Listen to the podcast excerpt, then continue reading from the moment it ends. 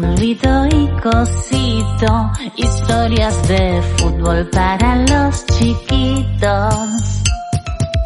Fulvito y Cosito, historias de fútbol para los chiquitos.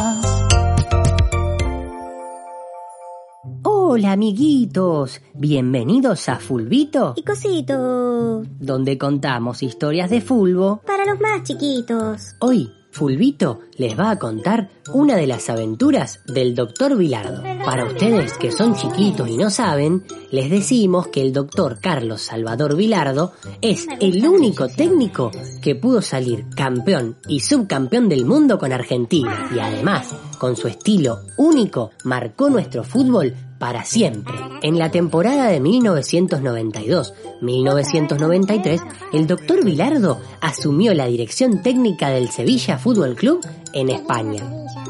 En esa temporada se llevó a jugar a su equipo al mejor de todos, Diego Armando Maradona.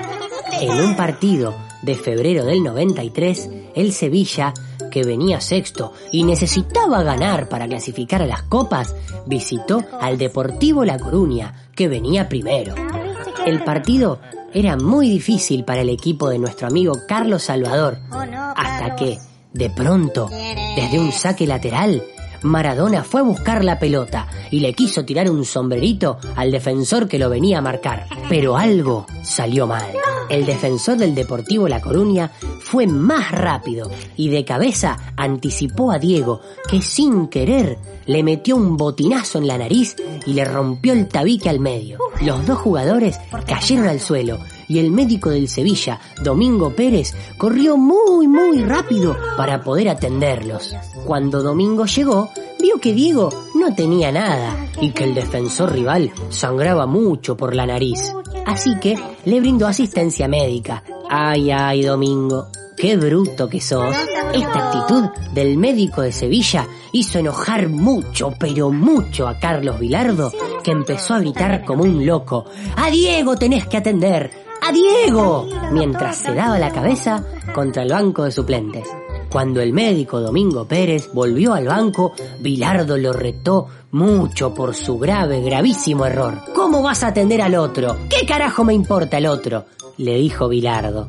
Entonces el médico del Sevilla, Domingo Pérez, agachó la cabeza, reflexionó y aprendió la lección. Así que ya saben amiguitos, recuerden lo que aprendimos hoy. Al rival ni un vaso de agua. No olviden lo que nos enseñó el doctor Vilardo.